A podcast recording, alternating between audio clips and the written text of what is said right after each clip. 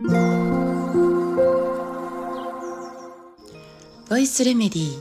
心と体にちょこっといい話。元看護師ホメオパス井上真由美です、えー、私は時々母の血圧の測定をするんですよね。で、まあ、元看護師でもあるので聴診器いくつか持っているんです。そして血圧計は何といってもあのデジタルのものね今いろんな種類あって、まあ、それはそれで便利なんですけど私はちょっと古風になんですけど自分の耳で確認できる水銀の血圧計が、えー、とても好きなんです。昔ながらのあのプシュプシュプシュプシュって空気をね、えー、パンパンにこう入れていってゆっくりゆっくり空気圧を下げていくっていうねあのタイプの、ねえー、血圧計がとっても好きでやっぱり一番信頼できると、えー、思っているんです。ね、ところでこの血圧ってね一体どういうものなのかというかね何なのかというかそれって聞いたことありますか？例えば上の血圧が150あったとします。ね、で150の血圧っていうのは、ね、水圧に換算すると、水をですよ。水を約2メートルもこうプシューってこう吹き上げる。2メートルの高さほど、えーと水を吹き上げさせる。その力に相当するんです。血圧の150って。すごいですよね。2メートルも水が吹き上がるその圧力ってすごくないですか、ね、心臓って1日に約10万800回拍動しているんですよね。特訓特訓特訓って。10万800回。でその、えーま、血管がにもいろいろあってね、えー、心臓から、えー、全身に巡る大動脈ってあります。心臓の外についている、まあえー、血管なんですけどこの大動脈ってなんと直径、ね、直径2.5センチもあるんです。でもそれは、えー、私たちの血管のごく一部ねこんなに、えー、直径が大きいものって本当にごく一部で、ね、冠動脈っていう心臓に栄養とか酸素を運ぶ血管があるんです冠動脈というんですけど、えー、この冠動脈の直径はたったの3ミリだったりします。ね、だけど身体にはもうもっともっともっと細い血管も実はあるんです。この、えー、血管の中を太くなったり、ねえーと、細くなったりするこの血管の中を10万800回ってすごいですよね。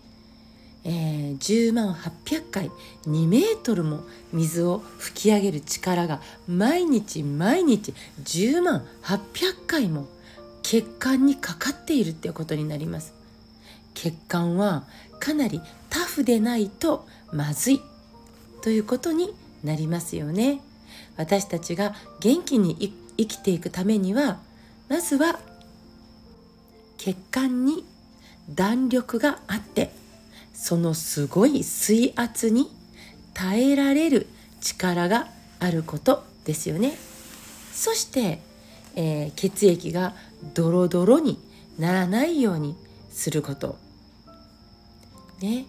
えー、血流のためですね血流ってとっても大事です、まあ、心臓がドックンって拍動するたびに血液が心臓から送り出されてね、でその都度血管の中を水がね2メートル吹き上がるだけの圧をかけながら、まあ、流れていくわけです。えーと、心臓が。ね。ねもう奇跡というかねドックンのたびに、えー、2メートルの水がブワーッと吹き上がるような圧をかけながら体の隅々までね、えー、流れてしかも1分もすればまた心臓に戻ってくるというもうかなり奇跡的なスピードで血液は循環しているわけです。ね、だからできるだけ途中で止まったり詰まったりすることがないように血流がね血の流れが確保されることそのための血管の若さをどう保っていくかが大事ですよね。血圧が高ければ血圧を下げるっていうことばかりに走るんじゃなくて